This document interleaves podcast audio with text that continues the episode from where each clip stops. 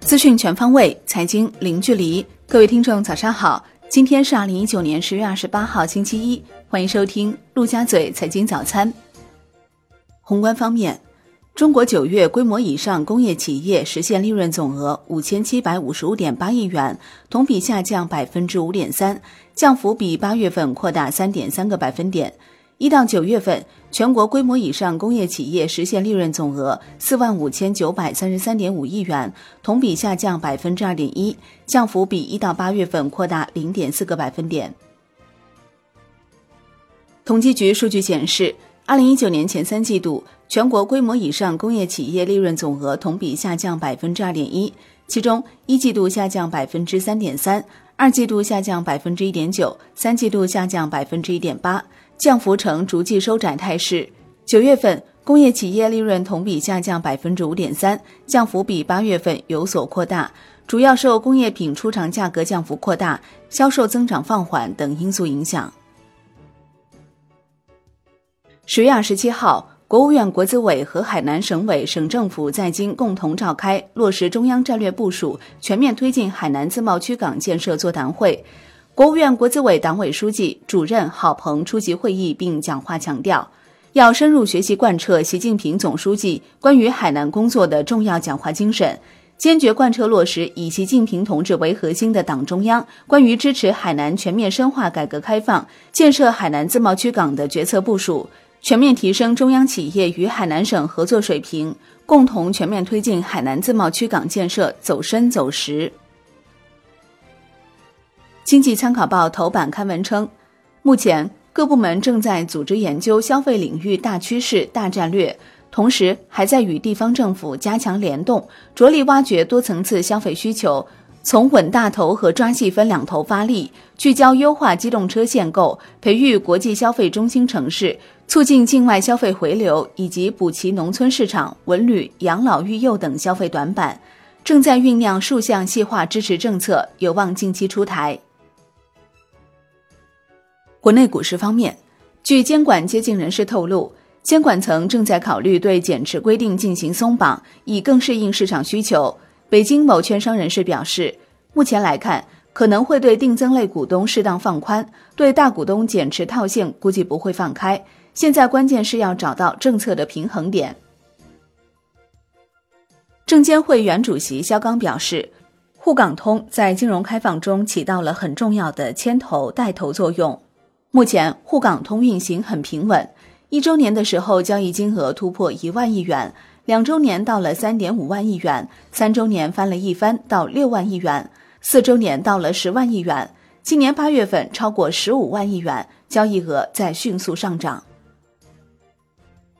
上交所表示，科创板上市委员会定于十一月六号审议苏州工业园区凌志软件股份有限公司。锦州神工半导体股份有限公司科创板上市首发申请。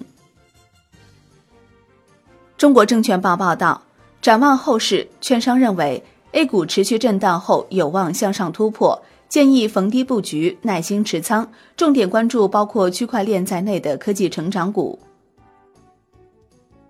中国证券报报道，十年再出发。完善创业板发行、上市、再融资和并购重组制度等改革已提上日程，创业板有望重塑发行、审核、注册、交易各环节，进一步发挥科技创新创业示范引导作用，驱动科技创新企业高质量增长，努力打造与中国特色社会主义先行示范区相匹配的资本市场生态体系。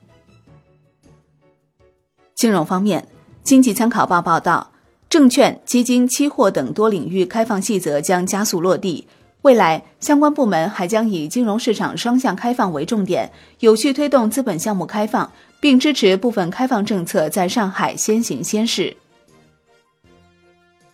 楼市方面，在人才购房补贴的政策上，郑州放宽了首次购房补贴发放范围。郑州新规规定，夫妻双方均符合条件的。从原有的标准就高只享受一次，调整为按各自应享受的标准累计领取购房补贴。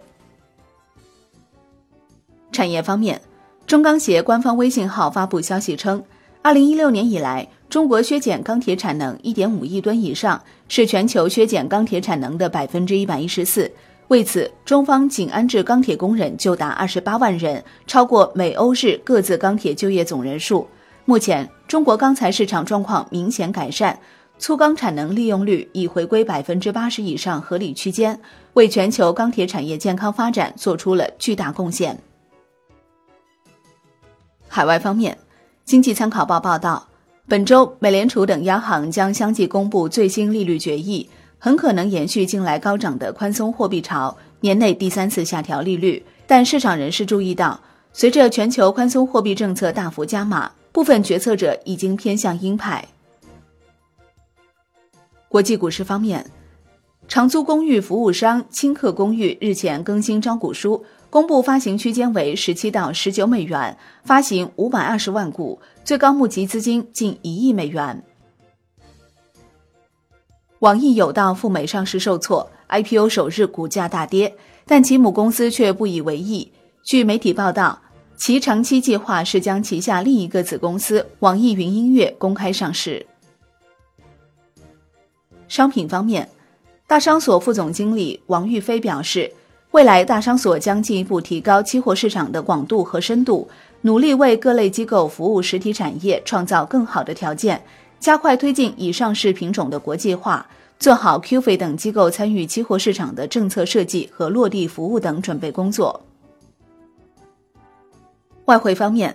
外管局副局长陆雷表示，外管局正在推进区块链技术、人工智能在跨境贸易融资、宏观审慎管理等应用场景。下一步将统筹交易环节和汇兑环节，以金融市场双向开放为重点，有序推动不可兑换项目的开放，适度增加外汇市场参与主体，丰富外汇交易品种，支持科创板的建设发展，鼓励境外投资者参与科创板。